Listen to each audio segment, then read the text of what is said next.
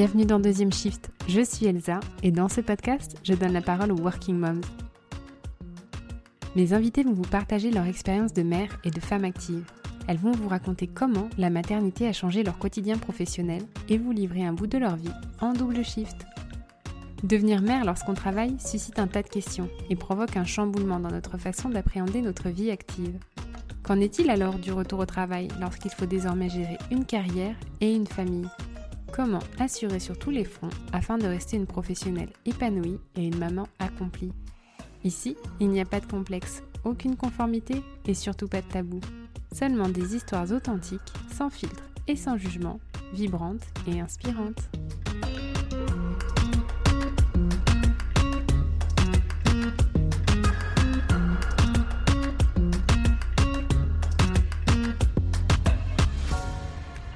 Elle conclut cet épisode en disant On peut se dire bravo. Bravo à nous d'avoir tout réussi et de mener ça de front. Alors, puisque cette phrase est si puissante, si powerful comme elle le dit si bien, et qu'elle donne le ton de cet épisode, j'avais envie de commencer par là pour vous présenter la lumineuse Estelle. Estelle, c'est celle qui réussit à partir vivre son American Dream à peine mariée, à décrocher le job de ses rêves en Californie, à faire trois enfants et à créer sa propre boîte à son retour en France, quand elle comprend que son ambition professionnelle est freinée par une culture française qui la considère ou trop jeune, ou trop mère, ou trop chère. Il y a donc 4 ans, elle a créé Bray et importé from LA le concept du pyjama casual mais ultra chic. Dans ce nouvel épisode, que j'ai sincèrement adoré enregistrer, on a parlé de job à responsabilité, woman empowerment, confiance en soi, entrepreneuriat, mais aussi et surtout le fait de vivre passionnément et à 200% son rôle de mère. Estelle nous livre donc son parcours, ses doutes, ses limites et dans un franglais absolument parfait, ses précieux conseils pour maximiser notre sororité et croire en son talent. Salut Estelle, bienvenue ici. Bonjour Elsa. Merci d'avoir accepté euh, de, parler sur Deuxième Shift. Je suis vraiment ravie de te recevoir. Moi, je te connais un petit peu puisqu'on s'est déjà parlé, mais pour les personnes qui ne te connaissent pas encore, pour les, auditrices qui vont écouter Deuxième Shift, est-ce que tu pourrais euh, te présenter en me disant euh, ben, qui tu es, d'où tu viens, ce que tu fais dans la vie et combien tu as d'enfants et quel âge ont-ils? Alors, euh, oui, avec plaisir. Donc, euh, je m'appelle Estelle Renard, j'ai 37 ans, je suis mariée, j'ai trois enfants qui s'appellent euh, Jean, Victoria et Hippolyte et ils ont 8, 6 et 4 ans. Et j'ai grandi en région parisienne et maintenant j'habite à Paris. Et puis, je suis la fondatrice d'une marque de vêtements et accessoires qui s'appelle Bray. Ok, qui a combien d'années, euh, Bray? J'ai créé Bray euh, à la base toute seule et ensuite euh, ma soeur m'a rejoint et ça existe depuis 2017, donc ça fait bientôt 4 ans. D'accord. Qu'est-ce que tu faisais avant Bray? Alors avant Bray, en fait j'habitais à Los Angeles. J'habitais à Los Angeles pendant 4 ans et donc c'est au retour de Los Angeles que j'ai décidé de me lancer dans l'entrepreneuriat et de créer cette marque pour plein de raisons.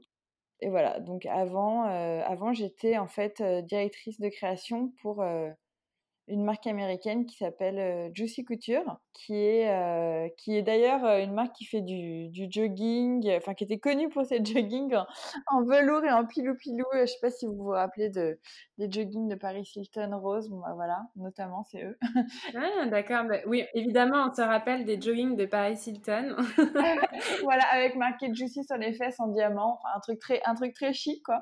Ouais, à l'époque où elle était enfermée dans une ferme avec Nicole Richie. Exactement. Et, euh, et, voilà, et donc bref, au retour de mon, de mon, de mon American euh, Dream, euh, voilà, j'ai fait ça, j'ai monté Bray. D'accord, ok. Alors, si Bray a 4 ans et que ton premier enfant a 8 ans et qu'avant tu as passé 4 ans à Los Angeles et que je suis bonne en maths, tu as eu ton premier enfant à Los Angeles. Tout à fait. Donc, Jean est né à Los Angeles. Il est né en 2012. On est parti en, mai 2011. En arrivant, euh, en arrivant à Los Angeles, euh, euh, c'est vrai qu'on a eu envie quand même rapidement d'avoir un bébé. Et puis Jean est venu. on a un petit peu, pas galéré, mais gentiment, on a un petit peu essayé quand même. J'ai dû aller voir quelques médecins, mais après c'est venu rapidement. Et du coup, Jean est né est né là-bas et il est né aussi d'Arsinaï, dans ce, dans ce grand mmh. hôpital que tu vois dans les, dans les séries américaines. Et, où les Kardashians accouchent. Exactement, les Kardashians, tout le monde, voilà, exactement. Donc j'étais dans la même chambre que Kim peut-être. eh ben ouais. Et alors, dans quel contexte est-ce que vous étiez partis aux États-Unis? Est-ce que c'était une opportunité professionnelle? Est-ce que vous aviez euh, l'envie tous les deux de, bah, de vivre euh, the American Way of Life? Oui, en fait, on, quand on s'est mariés, on avait envie de, de, de changer, euh, de ne pas se retrouver dans un, dans un délire de vie déjà toute tracée, toute écrite. Et, je trouvais qu'à Paris, les choses étaient un peu trop prévisibles et mon mari aussi. Donc en fait, on a vraiment provoqué cette chance et Arnaud qui bosse dans la télé a réussi à en fait se faire d'une certaine façon muter à Los Angeles et puis on a reçu un mail un jour qui nous disait bon bah voilà c'est bon si vous êtes ok en gros t'as un job là-bas enfin pour mon mec et puis du coup on s'est regardé bon on était là bon bah, ok allez on y va c'est parti et en fait on avait juste passé cinq jours à Los Angeles un an avant. Et en fait, euh, on, a, on avait trouvé ça canon. On s'était dit, bah franchement, s'il y a une ville où on pourrait vivre, c'est cette ville. Mais alors, je sais pas, c'est franchement avec le recul, je me dis c'était complètement euh, bizarre, un inconscient. Les mecs qui passent cinq jours dans une ville et qui partent s'y installer, mais littéralement, on n'y est pas retourné entre ces cinq jours et le moment où on est arrivé avec nos valises euh, en mode c'est chez nous quoi. Et vous aviez déjà euh, ce projet euh, de, partir à l'étranger euh, qui vous habitait depuis longtemps ou ça a vraiment été le, voyage à Los Angeles qui a déclenché? Non, on n'avait pas vraiment ce projet Enfin, moi, je vois, j'ai des copines qui disent depuis 10 ans, ah oui, on aimerait trop partir, et puis qui partent jamais. ça, je connais plein. Elles se reconnaîtront. Mais nous, en fait, je sais pas, ça nous a pris un peu comme ça. Et puis, il fallait que ça bouge vite. En fait, on a réussi notre coup. Et puis du coup, on est parti. En fait, tu peux pas partir sur un coup de tête complètement, complètement, parce que tu es obligé d'avoir un boulot pour euh, avoir un visa et pour pouvoir rentrer dans le pays, parce que sinon, bah, tu rentres, mais tu ressors aussi vite. Et en fait, ce qui était cool, c'est que avec le visa de mon mari, j'avais un visa qui me permettait de travailler comme on était mariés. Et ça, c'est assez rare en fait. Donc, euh, donc j'ai eu cette chance-là. Et, donc, euh, du coup, euh, je suis pas du tout partie en mode bah, je vais glander au bord de la piscine. Ouais, tu avais vraiment l'objectif de t'installer professionnellement là-bas. Mmh, bah, non, je sais pas si m'installer professionnellement c'est le mot, mais en tout cas, j'avais l'objectif de faire quelque chose, tu vois. De, je me disais, je suis dans une ville quand même qui bouge, qui est, cool, j'avais envie de rencontrer des gens. De, quand on est parti, j'avais 27 ans, et du coup, euh, euh, j'avais vraiment envie de, de, travailler, de faire des, oui, de faire quelque chose, clairement. Et tu avais une activité professionnelle en France avant de partir? Oui, oui, oui, j'étais, j'étais styliste. Moi, j'étais, je suis, je suis styliste à la base, je suis designer. Et donc, à la base, j'ai commencé à bosser, quand, quand j'ai commencé à bosser, j'ai bossé chez, chez Lanvin. Ensuite, j'ai bossé chez Balenciaga. Après, j'étais toujours dans le luxe, travaillé pour une marque de cachemire qui s'appelait Lucien Pellafinet. Et donc, en fait, quand je suis partie, j'ai lâché mon taf, j'ai claqué ma dème. Puis, je me suis dit, bah, je trouverai, je trouverai là-bas, quoi je sais pas, je, crois toujours à ma bonne étoile, quoi. Je, lâche un peu les trucs et puis, et puis finalement les choses se font et, et puis ça s'est fait hyper vite. Hyper, hyper vite, j'ai retrouvé un, j'ai trouvé un boulot là-bas euh, par un truc complètement saugrenu où un mec m'a contacté sur LinkedIn euh, un matin, mais genre au bout de, je sais pas, un mois où j'étais à Los Angeles et où je faisais un road trip euh, en Californie avec mon père. Et donc ce mec qui m'a trouvé sur LinkedIn m'appelle, et me dit tiens, il y a chez dans une marque qui s'appelle Kelly Wersler. Et en fait, elle montait sa marque de vêtements et elle cherchait euh, une directrice de collection, une styliste. Et donc, j'ai rencontré euh, son mari, euh, qui était un espèce de mania des hôtels. bon, voilà. Franchement, mon anglais était assez pourri, vraiment assez pourri. Mais je sais pas, l'accent français, tu vois, le je sais pas, je sais pas comment je me suis, je m'en suis tirée, mais en tout cas. La French touch. Ouais, la French touch, euh, mais en tout cas, euh, mais j'avais trop la confiance en fait, c'est ça qui, qui m'a sauvée. Donc j'avais la confiance à fond et du coup je pense que quand tu as la confiance, même si tu parles pas bien la langue, et eh ben ça passe. Et puis surtout bon pour un job dans la mode, quand tu parles français, c'est un peu c'est un peu genre euh, Emily in Paris style, tu vois. C'est le charme, c'est le charme du petit accent français. Et du coup, écoute, euh, ils, sont tombés sous mon charme et, ça l'a fait. J'ai eu le job. Et en plus, euh, et voilà. Et donc là, j'ai commencé à bosser. C'était le truc hyper cliché. J'allais au bureau dans ma mini décapotable. enfin, c'était trop drôle. Et, et c'était canon. Et j'ai rencontré plein de gens cool et j'avais une équipe hyper sympa. C'était vraiment, enfin, avec le recul, je me dis c'était complètement lunaire parce que euh, parce que Kelly, donc ma boss, euh, elle lançait cette marque de vêtements, mais à côté, elle continue, enfin, son business principal, c'était la décoration, de refaire des, maisons, enfin, souvent des maisons de stars hyper hyper euh, incroyables, tu vois, à Bel Air ou à Beverly Hills. Et du coup, souvent, je la suivais, je prenais les protos. Euh, j'emmenais euh, la mannequin dans ma voiture et on allait faire les, essayages euh, dans des baraques à moitié en travaux, à Bel Air, mais dans des trucs mais lunaires, quoi, complètement exceptionnels, dans des parcs privés, des machins. Et franchement, c'était assez dingue. Donc ça, c'était le début de la vie à LA qui était, qui était top. Et là, j'avais pas encore d'enfant. ouais, mais c'était vraiment le genre de vie que tu t'étais imaginé euh, avoir ou euh, c'est vraiment arrivé euh, parce que tu as rencontré cette designer Bah, je pense que c'était un peu la vie que je m'étais imaginée. Enfin, tu vois, j'étais en mode, j'avais regardé j'avais regardé Laguna Beach et The Hills quand j'étais à Paris à l'époque. Génération MTV. Ouais, exactement, Génération MTV. Et donc, euh, je m'attendais à croiser Lorraine Conrad euh, dans son coupé Mercedes cabriolet. Et du coup, j'ai complètement embrassé ce, mode de vie. Quoi. J'étais là, mais attends, c'est génial. On habitait dans un espèce de... Ils appellent ça condo. C'est en fait, euh, c'est un espèce de, de, de résidence. Tu as plein d'appartes et tu as une piscine au milieu où tu as plein de services. Euh, et donc, c'était vraiment euh, la vie de Riquin à 2000%. et c'était très cool. Et avant de partir, vous aviez déjà parlé de fonder une famille ou c'est venu quand vous étiez installé à LA Ah oui, oui. Nous, on avait déjà parlé de fonder une famille. Enfin, c'était quand on s'est mariés c'était évident qu'on aurait des enfants et voilà. En fait, euh, on attendait juste le, bon moment, tu vois. Enfin, on s'était dit on se marie et puis on, se laisse un peu de temps et puis après on, on, essaiera et puis on verra quand ça vient. Et mais oui, oui, clairement, c'était sûr qu'on allait avoir des enfants. Enfin, en tout cas, qu'on en voulait. ça, c'était sûr. Ouais. Et ça t'a pas fait peur, euh, le fait euh, de te dire que tu étais dans un pays euh, étranger, que tu n'avais pas forcément ta famille auprès de toi? Et puis, ben, le cliché aussi qu'on peut avoir au niveau des, États-Unis et qui a été confirmé par Anne Fleur, que j'ai reçu dans, dans l'épisode 14, qui elle est aussi une Française installée aux États-Unis, c'est que voilà, les congés maternité, c'est pas commun, quoi. Euh, alors, j'ai pas du tout pensé à ça en fait euh, quand je suis partie. Vraiment, j'ai pas du tout pensé au congé maternité, j'ai pas du tout pensé à tout ça. En effet, en effet, il n'y a pas de. Enfin, moi, j'ai bossé jusqu'à 15 jours avant d'accoucher. Donc, mais franchement, ça m'a pas du tout pesé. Et pour la simple et bonne raison que aux États-Unis, tout le monde est comme ça.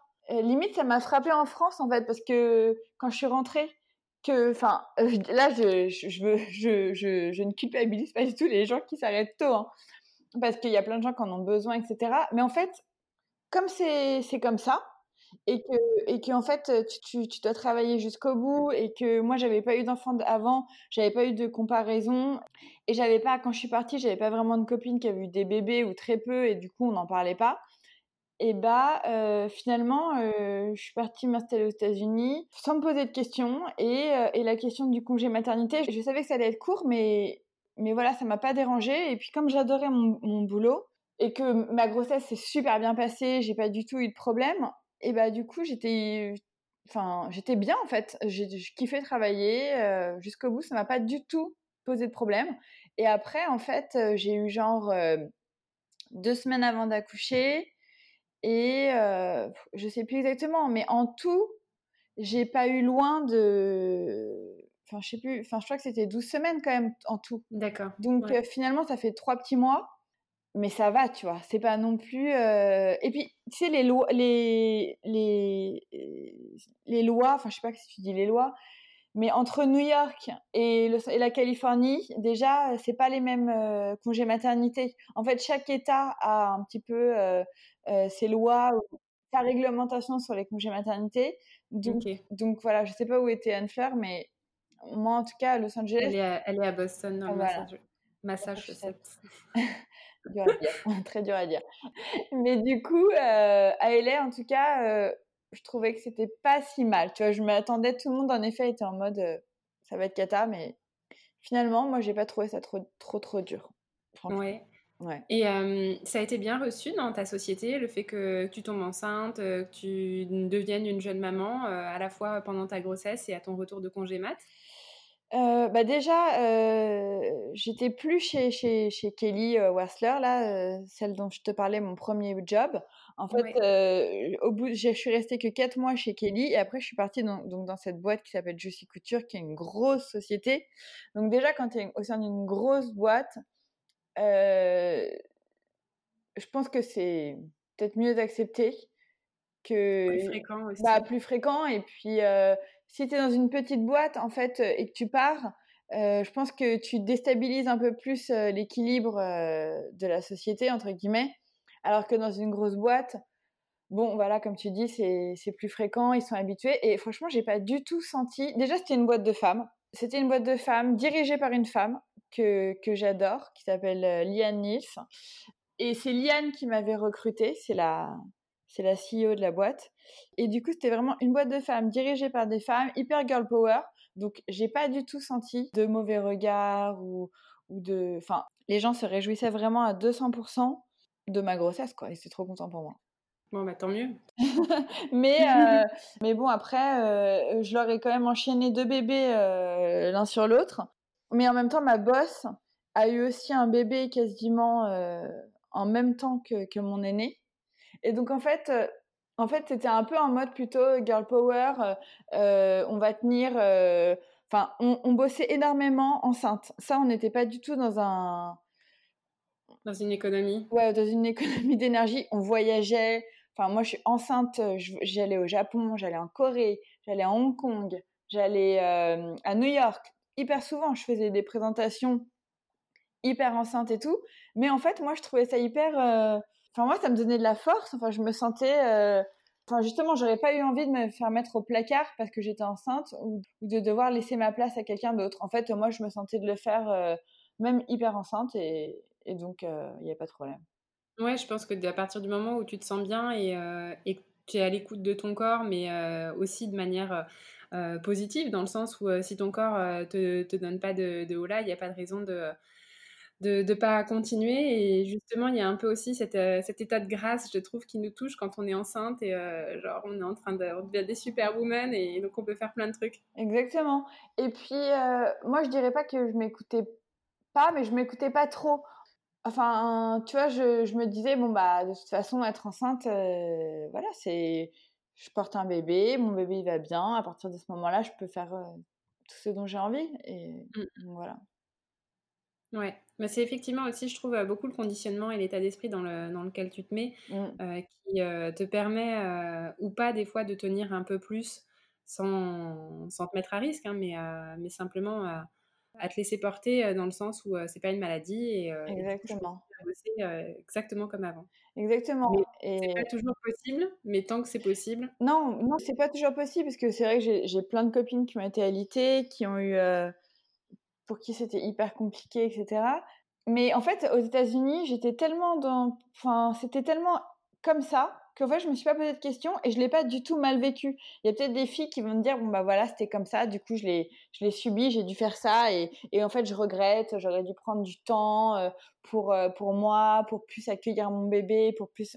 Bon bah moi franchement, euh, euh, je l'ai pas du tout mal vécu et j'ai trouvé j'avais eu tout le temps du monde euh, d'accueillir mon premier bébé. Enfin, c'était vraiment quand t'as quand pas d'autres enfants en fait et que c'est ton premier, je trouve que globalement quand même t'as as le temps quoi. et comment tu l'as vécu alors justement avec le deuxième? Bah, le deuxième, la deuxième, c'était plus le, le bazar, hein. plus le bordel. On va, on va pas se mentir. Franchement, moi, pour le deuxième, j'ai vraiment eu quand même le, le petit coup de bambou où j'ai trouvé ça euh, difficile. Euh, autant le premier, j'ai trouvé que ça roulait et que euh, et que c'était plutôt fluide. D'ailleurs, j'ai pas mal enchaîné parce que les deux premiers, ils ont que 18 mois d'écart. Mais la deuxième, euh, en fait, d'être très loin, parce que déjà, Los Angeles, c'est quand même super loin. Enfin, tu vois, c'est 9 heures de décalage horaire. Donc, euh, quand tu te réveilles pour parler aux gens, eux, ils sont en mode fin de journée. Euh, donc, euh, enfin, t'es es complètement décalé. Tu vis pas du tout la même vie que les gens en France. Et c'est très difficile de, de, communiquer. Et du coup, euh, t'as pas trop de, de soutien. Enfin, tu comptes vraiment que sur toi-même.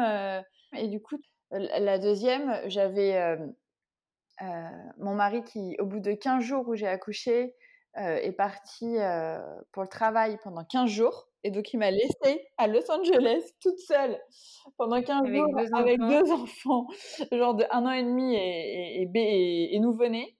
Et là, franchement, euh, bon, là, t'as beau, euh, t'as euh, tout donner. franchement, t'es pas superwoman. c'est hyper dur.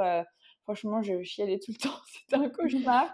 Et je l'ai beaucoup, je l'appelais parce que moi, c'était la nuit. Donc, quand en fait, je me réveillais la nuit pour, lui donner le biberon, et bah, en fait, pour lui, c'était le jour. Donc, en fait, je l'appelais et je lui disais, franchement, là, je suis en train de péter les plombs, je suis au bout du rouleau, c'est hyper dur.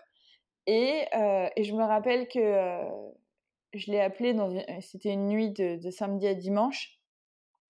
Et, euh, je l'ai appelé, je lui ai dit, franchement, là, je suis au bout du rouleau. Enfin, là, franchement, ça, enfin, vraiment, je, pleurais, j'étais vraiment à bout. Et le matin, je me rappelle que j'ai vu ma nounou arriver un dimanche matin avec son mari qui arrivait avec son gros pick-up.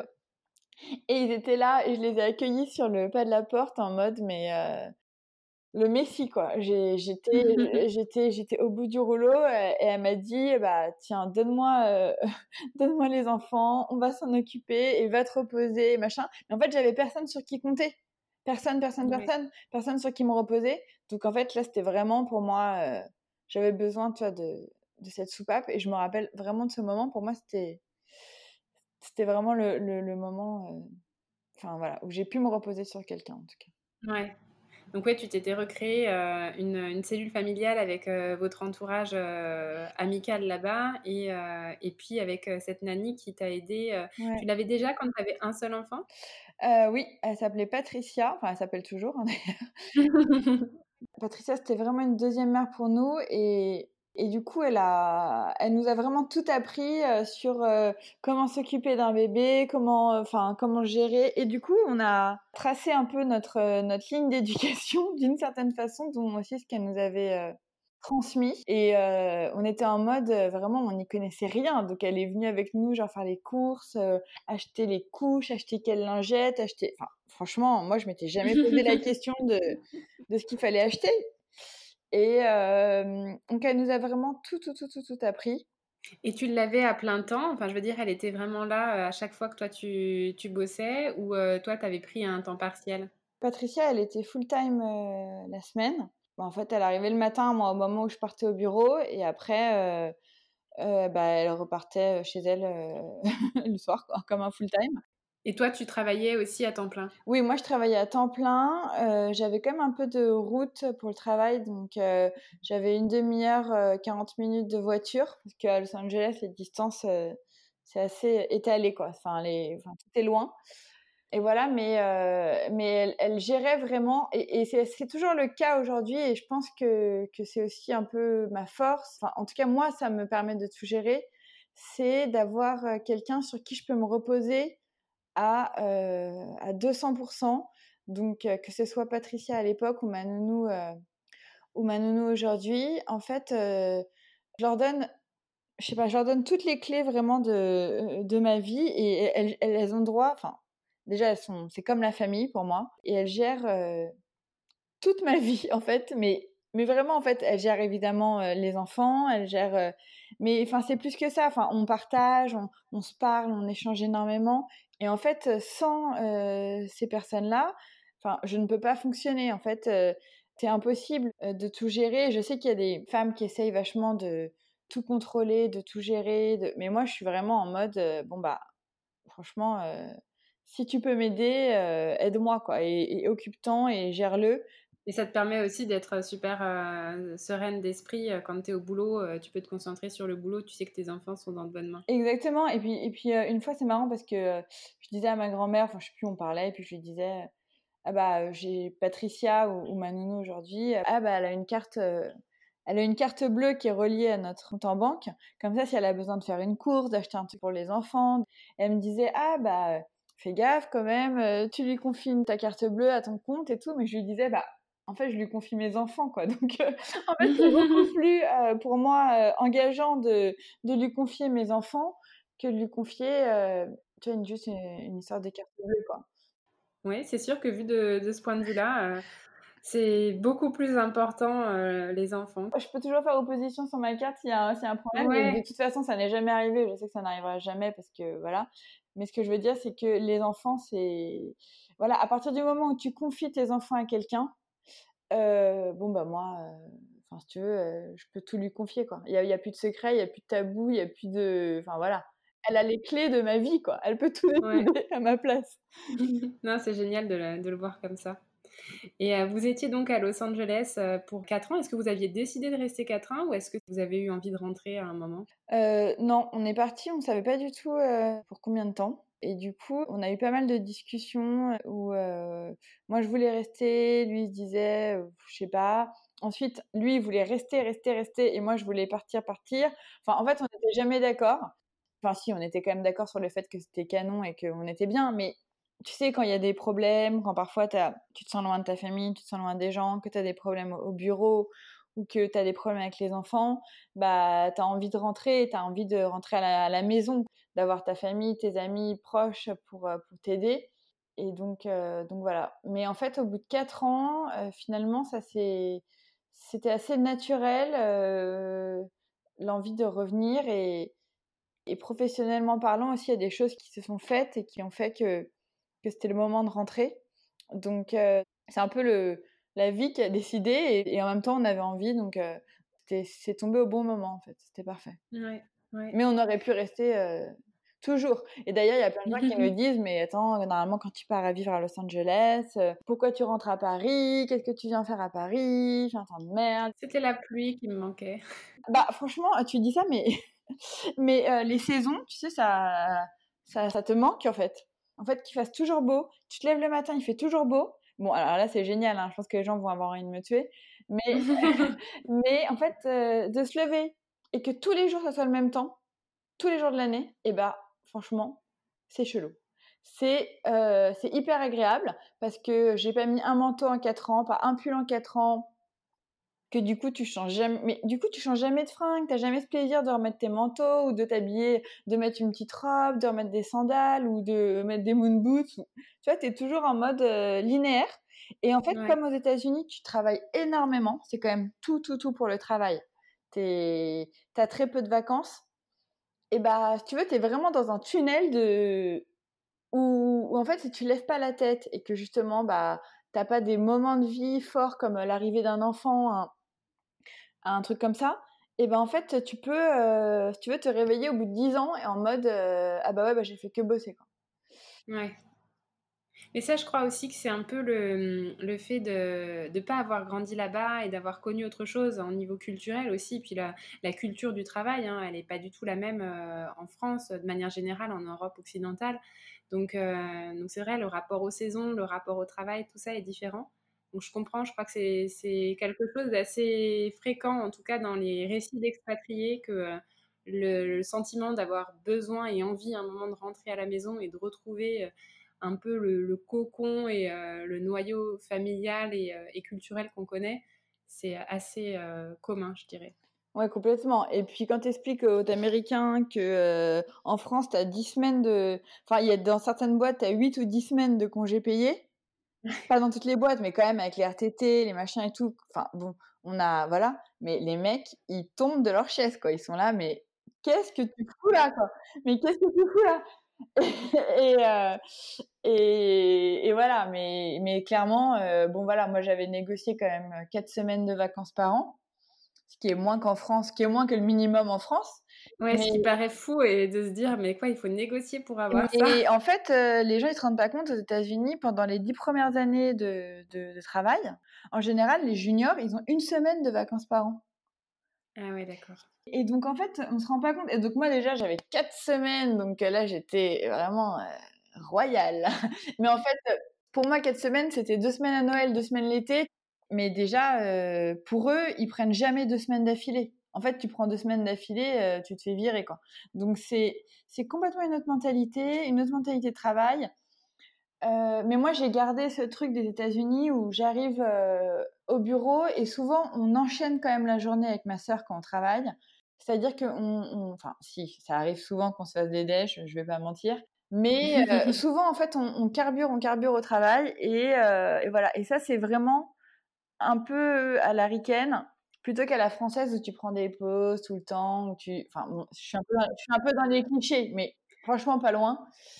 Et, voilà quoi. Ouais, ouais. Non, mais je, je vois tout à, fait, tout à fait ce que tu veux dire. Pour avoir travaillé dans une société très internationale, on repérait très vite les nationalités des gens au rythme de travail et aux habitudes ouais, de, de travail, la ponctualité, toutes ces choses-là. Exactement. Et donc, tu es rentrée en France. L'idée de créer Bray et de t'associer avec ta sœur est venue directement? Non, pas vraiment. En fait, quand je suis rentrée à Paris, déjà, j'adorais mon boulot à LA. Donc, de prime abord, je me suis dit, bon, bah, je vais essayer de retrouver un boulot dans le genre, quoi. Sauf qu'en fait, je savais que j'aurais du mal à retrouver un boulot similaire parce qu'il n'y a pas de marque aussi grosse en fait, Juicy Couture, c'est euh, des milliers de, d'employés, c'était 600 millions de dollars de chiffre d'affaires à travers euh, X pays, enfin c'était une énorme machine avec des énormes flagships euh, à New York, enfin partout, partout. Et du coup, je me disais, bon bah vas-y, en France déjà, il y a quoi comme marque aussi grosse? Enfin, il y a rien. Tu vois, la, marque la plus grosse, marque française de vêtements, c'est Kiabi. Mais tu vois, tout d'un coup, là, ça me faisait un peu moins rêver, même si franchement, j'adore Kiabi mais voilà, en fait, j'arrivais pas vraiment à trouver l'équivalent. Ensuite, j'ai rencontré des chasseurs de tête. Et là, j'ai tout de suite senti un stop. Enfin, j'ai tout de suite senti un stop des chasseurs de tête. Et d'ailleurs, souvent, c'est des femmes. Et, et, du coup, ça m'a. Et je pense que j'avais pas à l'époque. Euh, et pourquoi? Ça m'intéresse vachement euh, ce que tu es en train de dire, encore plus parce que moi, je viens de, de ce métier-là, du recrutement et, euh, et, de la chasse de tête. Oui, c'est vrai. Ça m'intéresse de savoir qu'est-ce qui a été le stop que tu as ressenti ou qu'on t'a mis? Eh bien, en fait, j'ai rencontré donc plusieurs chasseuses de tête, dont certaines que j'avais déjà rencontrées, même plusieurs fois, une fois ou plusieurs fois avant de partir à Los Angeles, parce que dans la mode, il y a des cabinets de chasseurs de tête qui sont assez connus, et donc tu retournes toujours, en fait, dans la mode créa, je parle, pour les studios, etc. Tu as des cabinets que tout le monde connaît, et c'est un peu les références, et donc tu, tu, tu, retournes voir un peu les mêmes personnes, parce qu'il n'y en a pas non plus 300 000. Et en fait, tout de suite, moi, en fait, à Los Angeles, aux États-Unis, j'avais une boss qui m'a vraiment donné la confiance, qui m'a vraiment donné confiance en moi, qui m'a qui m'a donné les, les clés d'un job à 27 ans, qui était un job avec beaucoup de responsabilités, avec une grosse équipe.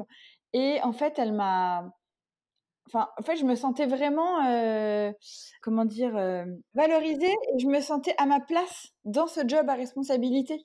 En fait, je me sentais à ma place à 100%, malgré le fait que je parlais pas un anglais euh, hyper bien. Bon, après, j'ai vite rattrapé, mais malgré, malgré le fait que je parlais pas un anglais euh, hyper euh, parfait, malgré le fait que j'étais une femme, malgré le fait que j'avais que 27 ans, enfin, malgré plein de choses. En fait, que tu sois une mère. Que je sois, voilà, que j'étais enceinte jusqu'au cou. Et ben, en fait, elle m'a toujours dit, je crois en toi, je veux que tu viennes bosser avec moi, tu as du talent, et tout. Et du coup, en fait, euh, pendant ces quatre ans, eh ben, j'ai eu vachement la confiance et j'ai retransmis cette confiance à mes équipes. En fait, euh, j'avais jamais managé d'équipe avant, mais franchement, euh, je pense que j'étais une bonne manager. je pense que j'étais une bonne manager parce que eh ben, j'ai appris à manager du coup à l'américaine où tu es vachement dans le compliment, tu félicites, tu encourages, tu, tu vois que les trucs positifs, où on rigole. Et puis j'avais une équipe qui était aussi principalement féminine, aussi avec des mecs euh, que j'adorais d'ailleurs. Et, et, en fait, on était hyper, euh, on se valorisait entre nous, Enfin voilà. Et, du coup, quand je suis arrivée à Paris et, je suis arrivée avec ce regain de confiance en moi, d'énergie et de me dire en fait tout est possible et voilà. Et en fait, j'ai tout de suite senti que eh ben, euh, ces chasseuses de tête plus âgées, elles me donnaient pas du tout déjà cette confiance et elles voyaient pas ça en moi. En fait, elles ne voyaient pas en moi ce que m'avait fait voir cette boss, cette femme qui était quand même la CEO d'une énorme boîte et ben elle, elle, le voyait pas et elle me le faisait pas voir. Et en fait, du coup, ça te déstabilise et ça te fait un peu perdre confiance en toi. En fait, tu te questionnes, tu te dis, bah, est-ce que, est-ce que finalement, c'était, j'étais pas un imposteur? Est-ce que je méritais ce job? Est-ce que je méritais ce salaire? Est-ce que, donc, tu vois, tu te questionnes vachement. Et en France, on m'a dit, bon, bah, en fait, euh, là, euh, donc quand je suis rentrée, j'avais 32 ans.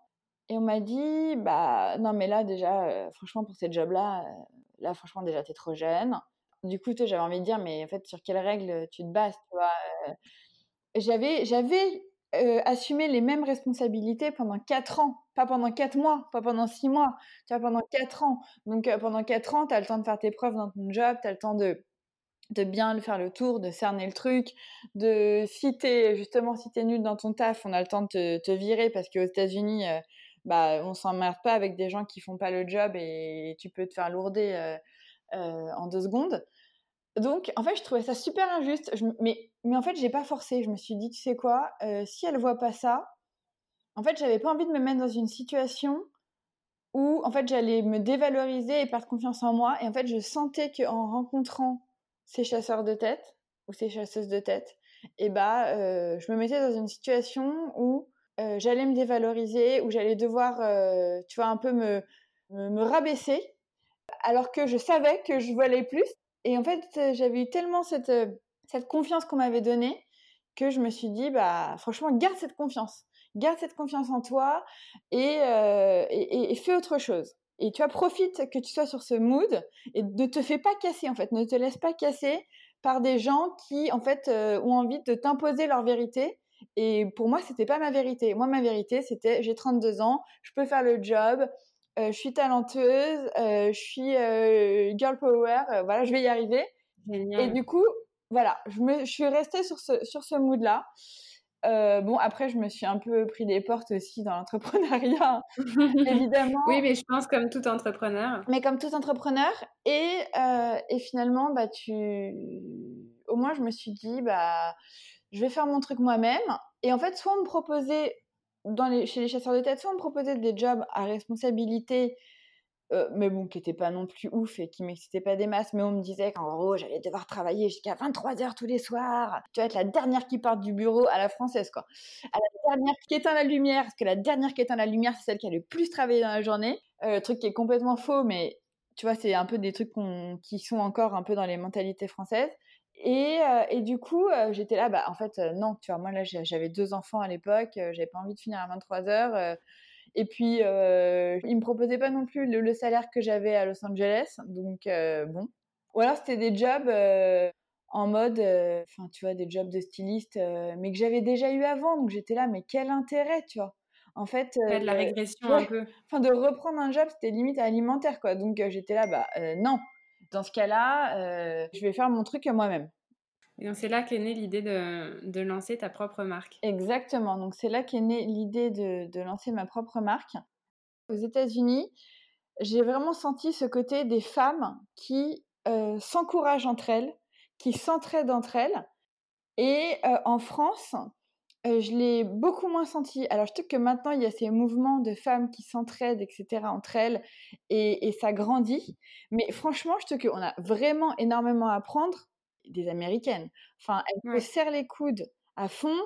Tu as ce côté où... Euh, tu as une vraie entraide entre les femmes, entre les femmes dans le travail, que tu sois entrepreneur ou pas, ou dans, ta boîte, et de, de mettre en avant les autres. Et je trouve qu'en France, c'est pas encore le cas. Ça commence à naître un petit peu, mais effectivement, on voit encore beaucoup, euh, ben, même ne serait-ce que les slogans américains, Woman Support Woman.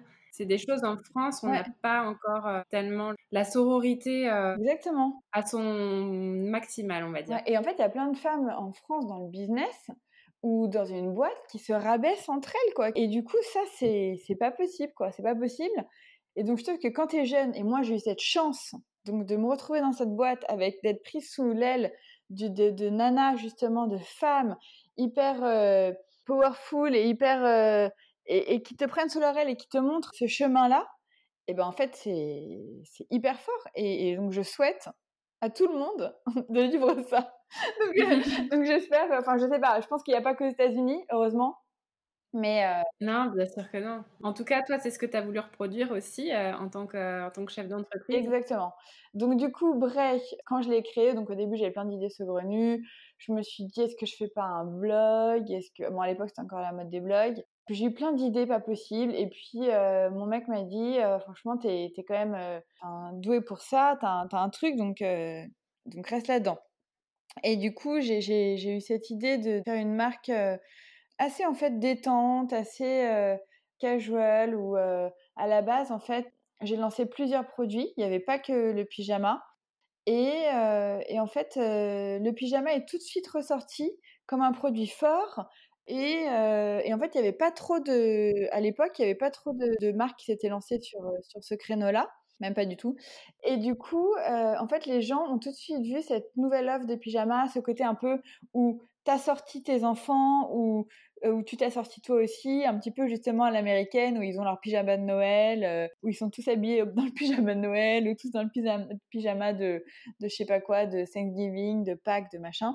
Et du coup, je trouvais ça marrant de ramener un peu ce, délire américain euh, déjà en France et de faire ça un peu avec la sauce, euh, avec une, sauce un peu plus française où on a essayé un petit peu de, rendre le truc un peu cool, un peu plus stylé, et puis aussi euh, avec des matières éco-responsables. Euh, ça, c'était très important pour nous. Donc voilà. Mais bon, au début, j'ai vraiment commencé euh, en mode dans mon salon et je savais pas du tout par quel bout m'y prendre. En fait, c'était euh, franchement oh, une montagne.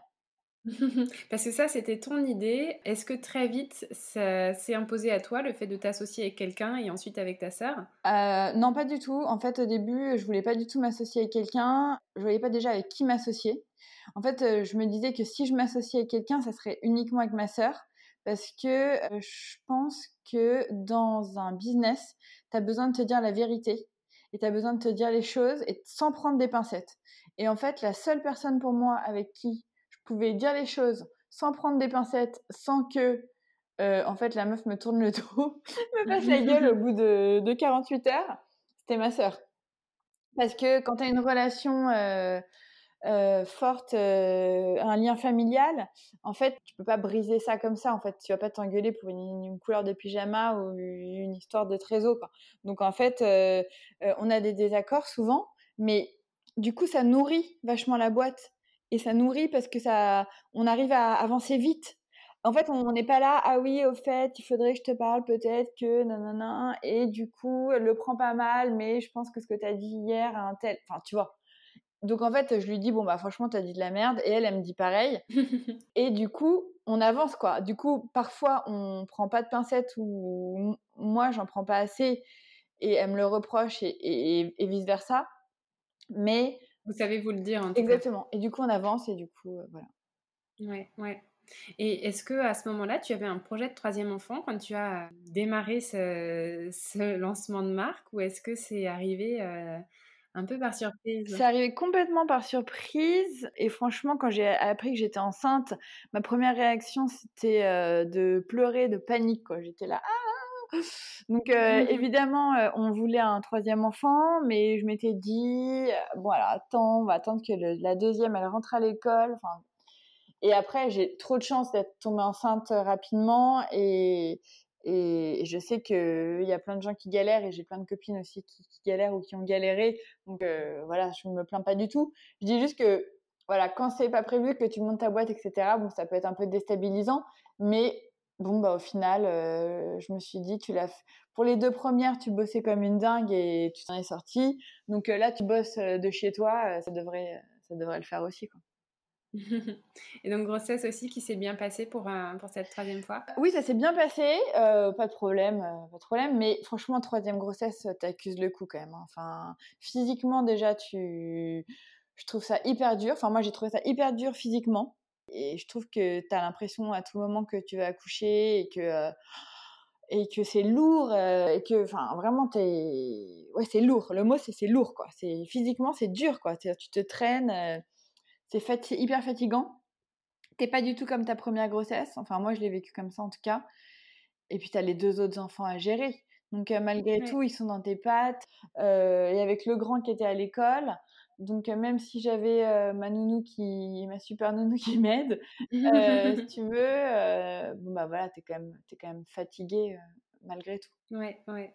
Et ça a à aucun moment compromis l'avancée dans, dans, le lancement de Bref Non, ça n'a pas compromis. non, non, ça n'a pas compromis. ça n'a pas compromis. Après, je dirais que le début de Bray, ça a été, ça, ça a pris du temps en fait à, à arriver. La boîte, elle n'est pas elle n'est pas sortie de terre en, un mois, quoi. Donc, ça a été un peu long. Donc, quand j'étais enceinte, j'ai vraiment fait le process de créer la société, de, de créer le site internet, de, voilà, de faire toutes ces choses-là que j'ai fait toute seule. Mais, si tu veux, j'étais pas dans un. Enfin, dans des rendez-vous à courir et tout. Donc, en fait, non, ça n'a pas compromis. J'ai juste pris, pris plus de temps, peut-être. Mais, mais ça n'a pas bloqué mon projet. Et, et puis, je me suis dit, de toute façon, c'est trop sympa de de, pouvoir avoir sa boîte. Et voilà, et j'avais la chance euh, euh, d'avoir euh, un mari qui assurait financièrement, parce que ça aussi c'est important. Tu vois, quand tu es entrepreneur, il faut pas se dire que tu vas être salarié le premier mois, hein, ni, ni, la première année d'ailleurs. donc, donc en fait, donc en fait, voilà, j'avais j'avais ce truc-là et je me suis dit bon bah quitte à pas gagner d'argent, autant que, tu vois que je, je, fasse mon projet, que, que j'avance tranquillement. Et, mon mari avait monté sa boîte quand il était à Los Angeles. Et moi, à l'époque, euh, bon, euh, je gagnais très bien ma vie et lui aussi, sa boîte a fonctionné très bien, très vite. Mais voilà, c'était aussi bah, euh, chacun son tour. on se donne notre chance pour monter notre business et, et, pour voir ce que ça donne. Quoi. Ouais, et du coup, est-ce que tu t'es aussi senti vachement soutenue et sécurisée par le fait de de pouvoir partager tes craintes euh, d'entrepreneur et de parent avec euh, ton conjoint? Il m'a toujours beaucoup poussé, beaucoup encouragé euh, à, faire ce que je fais. Et, du coup, c'est vrai que bah, je pense que. Enfin, je peux pas comparer parce que. Mais j'imagine qu'il y a des femmes qui, ou des personnes qui n'ont pas cette chance-là d'avoir un conjoint qui soit, qui soit derrière eux. Euh, bon, moi, c'est le cas à 200%, donc, euh, donc ça, c'est clairement une chance. Et même, il m'encourage souvent, même quand je suis frileuse, pour faire des choses, pour, pour avancer, pour prendre des décisions. Il m'encourage souvent, justement, à, me lancer et à, dépasser mes, mes, peurs. Donc, euh, donc ça, c'est bien. Après, de parler de travail, ça, c'est un autre truc. de parler de travail du quotidien, souvent, si tu veux, c'est... J'en parle un peu, mais souvent bon bah il n'a pas tous les tenants et les aboutissants, voilà. Donc euh, parfois ça m'exaspère ces réflexions, ça m'énerve. Donc euh, je suis là, je suis là, non mais attends t'as rien compris, là laisse tomber. Donc n'essaye pas de comprendre. Mais mais bon disons que sur les grosses décisions, oui clairement ça aide à 200% d'avoir quelqu'un qui, qui t'encourage et, et qui est derrière toi. Ouais ouais c'est génial. Et tu arrives quand même à décrocher maintenant du boulot parce qu'on sait aussi que l'entrepreneuriat, et puis quand on lance sa boîte, sa marque, on y met vraiment ses tripes, tu arrives à t'accorder du temps en famille, du temps même pour toi-même, sans, sans, penser tout le temps à Bray mmh, J'y pense, je pense que j'y pense quand même beaucoup. Après, moi, ce qui me, ce qui parfois en fait me, me ronge, c'est un peu un grand mot, mais qui, parfois, je trouve qui est un petit peu euh, oppressant, c'est les réseaux sociaux. Ouais. Les réseaux sociaux, je trouve ça difficile à gérer parce que d'un côté, c'est un, un, élément qui est indispensable et on est né sur les réseaux sociaux. Bref, c'est, on en est où on est aujourd'hui grâce à Instagram, grâce aux réseaux sociaux, grâce à notre communauté. Mais en fait, euh, c'est tellement un truc où tu, si tu fais pas gaffe, tu décroches pas en fait, tu n'arrêtes jamais. Et, c'est un mmh plaisir aussi parce que moi j'adore discuter avec les gens, j'adore que les gens m'envoient des photos, j'adore que les gens euh, me donnent leur feedback. Enfin, j'adore vraiment, j'adore recevoir des messages. Quand je reçois des messages et tout, je, suis trop contente de lire les messages de, euh, de nos clientes et voilà. Euh, mais du coup, bah, il y a une attente aussi de, de, poster, de poster régulièrement, de, de, faire vivre aussi la boîte à travers ça, de, de montrer l'envers du décor, de, voilà, en fait, les réseaux sociaux, c'est un espèce de fil rouge. Et si tu lâches, en fait, tu as un peu l'impression que qu'on va t'oublier. Donc en fait, c'est c'est ça qui est dur. C'est d'arriver à, à trouver des moments à toi, à couper. parce que du bureau, évidemment, je coupe du bureau, bon, même si je reçois mes mails, etc. Mais ça, j'arrive à plus maintenant à prendre du recul. Et, et en fait, quand j'ai des mauvaises nouvelles, souvent, je me dis, bon, bah, de toute façon, si tu peux rien y faire, c'est comme ça. voilà, ça va le faire. Les gens ils vont être compréhensifs ou, ou on va on va on va s'en sortir. Mais les, les, réseaux sociaux, tout le temps, tout le temps, tout le temps, ça c'est quelque chose en fait où parfois ce que je fais, c'est que si je suis en week-end, par exemple, avec mes enfants, avec des copains, et que j'ai vraiment envie de profiter du week-end, et eh ben, je vais laisser se décharger mon téléphone et je vais pas y toucher. Mais je me dis vraiment, je n'y touche pas, je ne l'allume pas du week-end. Parce qu'à partir du moment où tu l'allumes, tu es tenté de regarder, donc de répondre, donc de poster, donc de rien. Et donc vraiment. Et puis tu t'es dit 5 minutes et 5 minutes se transforment en 10, en 15, en 1 heure. Et, euh, et, puis après, tu profites pas du, du temps de, de, pause ou du week-end. Déjà, moi j'ai désactivé, enfin ça fait un moment déjà, ça fait plus d'un an, j'ai désactivé toutes les notifications sur mon téléphone. Donc j'ai aucune notification. Donc en fait, quand je vais sur mon téléphone, c'est vraiment pour voir quelque chose, pour chercher quelque chose. Ah bah est-ce que un tel m'a écrit, est-ce que rien, est-ce que voilà. Mais si tu veux, je me fais pas, je me fais pas moi harceler, c'est moi qui vais voir. Donc déjà, c'est, j'ai l'impression d'avoir un tout petit peu plus de contrôle sur le truc. euh... Et c'est une super idée. Je pense que ça, c'est quelque chose euh, que, que beaucoup euh, d'entre nous peuvent reprendre parce que on est vraiment aspiré par l'omniprésence de, de, notre téléphone encore plus, je crois, quand on est chef d'entreprise, quand on a un poste à responsabilité et que ça empiète sur la vie privée, c'est un super tips à, garder. Ouais, donc désactivation des notifications, même des emails, rien, rien, rien, pas même des textos, rien, rien, rien, rien, rien. Et puis surtout, souvent, je fais le tour des, de, mes, de mes applications.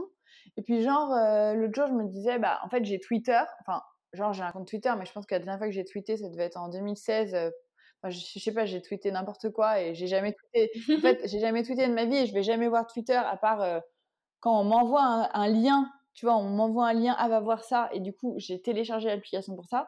Mais du coup, j'ai j'ai désactivé Twitter, j'ai désactivé euh, plein d'applications euh, de réseaux sociaux dont je me sers peu. Et en fait, je garde vraiment celles qui, qui m'inspirent et qui me qui mettent dans le travail. Donc j'ai Instagram et j'ai aussi TikTok. J'avoue que j'adore cette application je sais que c'est un truc de euh, et que je suis plus trop euh, euh, mais je trouve que c'est euh, trouve ça hyper inspirant. Moi, ça me donne énormément d'idées. Donc, euh, mais TikTok, de toute manière, c'est un petit peu vieilli avec le premier confinement. C'est vrai que c'était une application qui était très utilisée par, par les jeunes. J'ai pas de, statistiques, mais on voyait beaucoup d'ados ou de jeunes adultes sur TikTok. Et avec le premier confinement en France, ça... Oui, ça s'est un peu démocratisé au niveau de l'âge. C'est ça. complètement. Et du coup, et puis en plus, je me suis rendu compte qu'il y avait... Enfin, il y a déjà il y a beaucoup de marques qui ont leur TikTok. Enfin, bref, son TikTok aussi, si vous voulez aller voir. et je mettrai le lien dans le, dans le descriptif de l'épisode. Mais moi, j'adore. Je trouve que les gens sont hyper créatifs.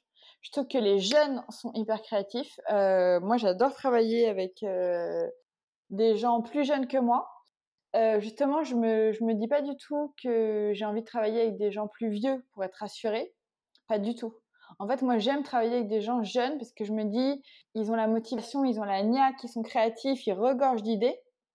Et en fait, euh, voilà, je puise beaucoup plus euh, d'énergie et d'idées chez des jeunes de 18, 20 ans, 25 ans que chez des gens de 45 ans. Enfin, je dis pas que les gens de 45 ans sont finis, mais euh, en fait, pour moi, euh, je suis beaucoup plus euh, même, comment dire, challengée par, bah, par exemple, Charlotte, qui est, qui est une de nos stagiaires, que par d'autres gens. En fait, je trouve que, tu vois, moi, pour moi, la jeunesse et l'envie d'apprendre et l'envie de faire les choses, et même si tu sais pas faire parfaitement, et ben en fait, juste cette envie-là, qu'ont les jeunes, pas tous, hein, mais beaucoup, et bah, euh, je trouve que du coup, tu arrives à trouver des solutions à des problèmes que tu n'aurais pas trouvé forcément par toi-même. Et, et, en fait, j'adore ça. Trouve ça hyper euh, inspirant. Ouais, c'est le côté aussi euh, hyper fraîcheur de de pas avoir connu ces problèmes et donc d'être de toute façon dans la démarche de chercher une solution innovante. Et puis, bah, encore une fois, je pense que la génération, moi je m'inscris aussi dans cette génération-là, on est vachement digitaux et digital, digitaux, je sais pas comment on dit. Mais en tout cas, on est super tourné vers, bah, vers l'innovation. Exactement. Et même, tu vois, la façon dont on travaille avec nos logisticiens, on a pris un logisticien. là, je fais une comparaison. On a pris un logisticien qui pour envoyer nos commandes qui a un entrepôt qui est dans le 95, bon bref. Mais en fait, c'est des mecs qui sont jeunes et qui comprennent euh, le, le, délire des startups, des marques digitales, etc.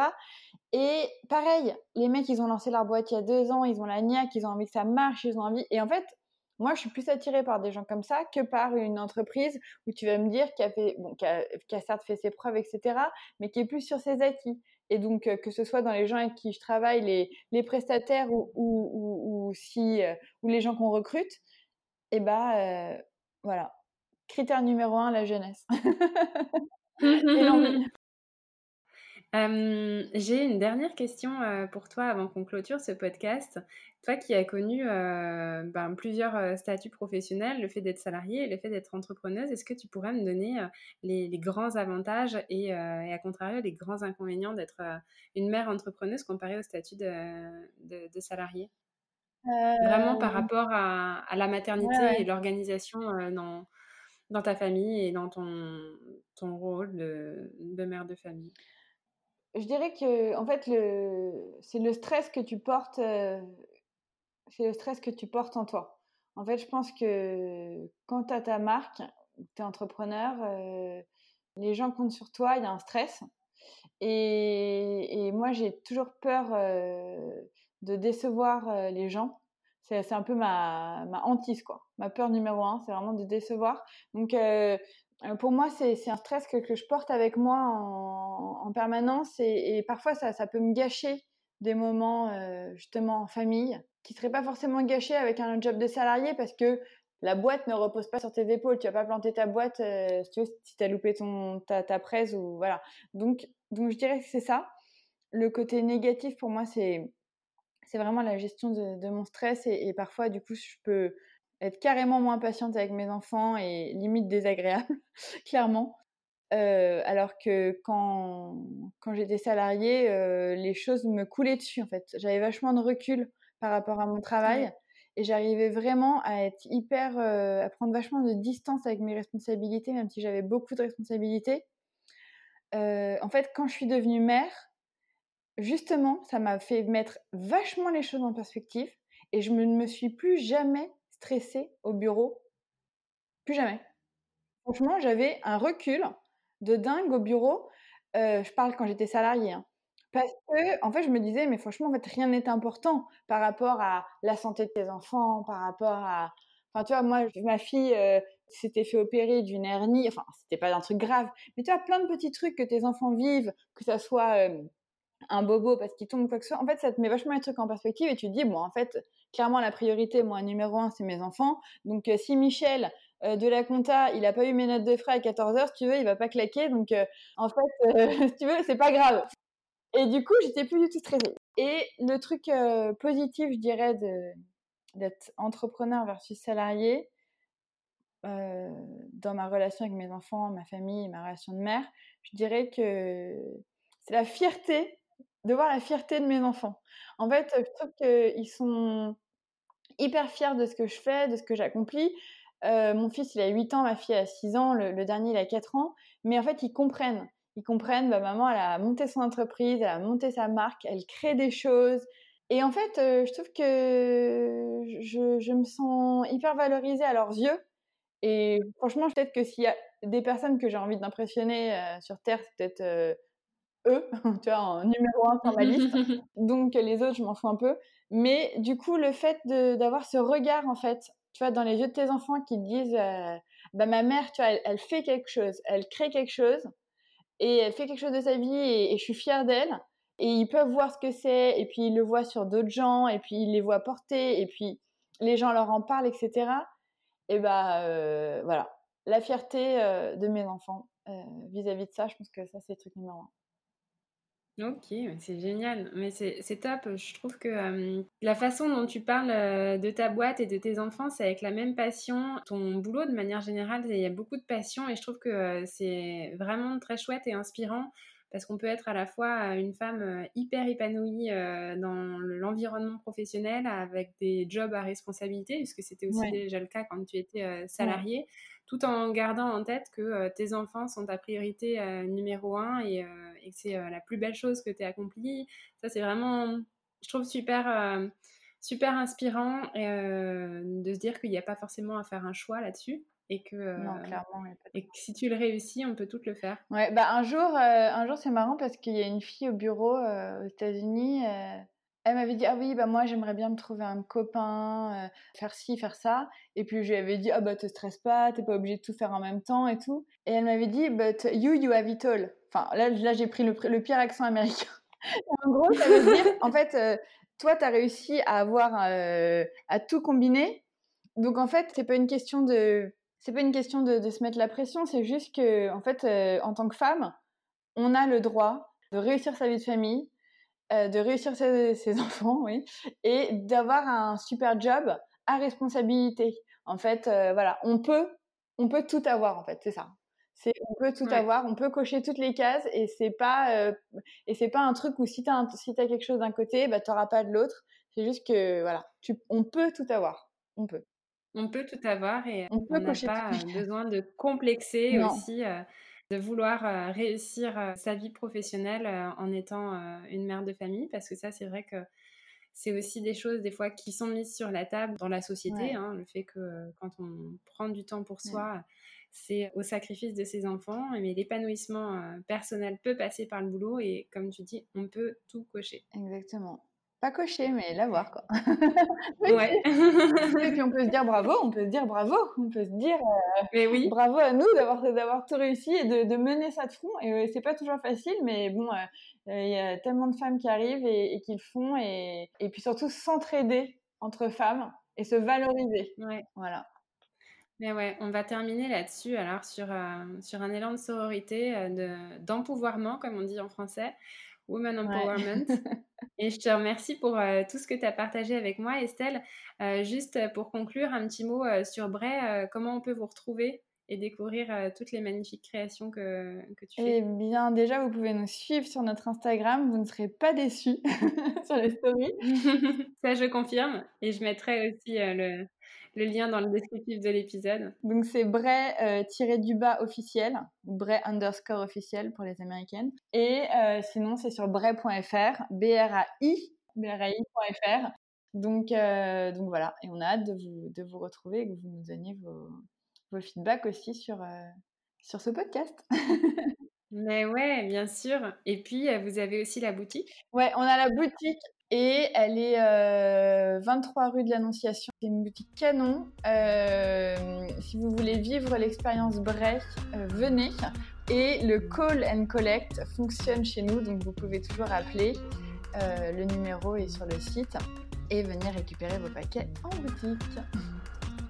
Génial, merci pour tout Estelle. Merci à toi. Je te souhaite euh, une très belle euh, continuation. Euh, je te souhaite bah, encore beaucoup de succès avec Bray, beaucoup de bonheur en famille et puis de, continuer à, gérer tout ça avec autant de, de talent. Ça marche. Merci beaucoup Elsa, c'était trop sympa. à bientôt. Bye, à bientôt.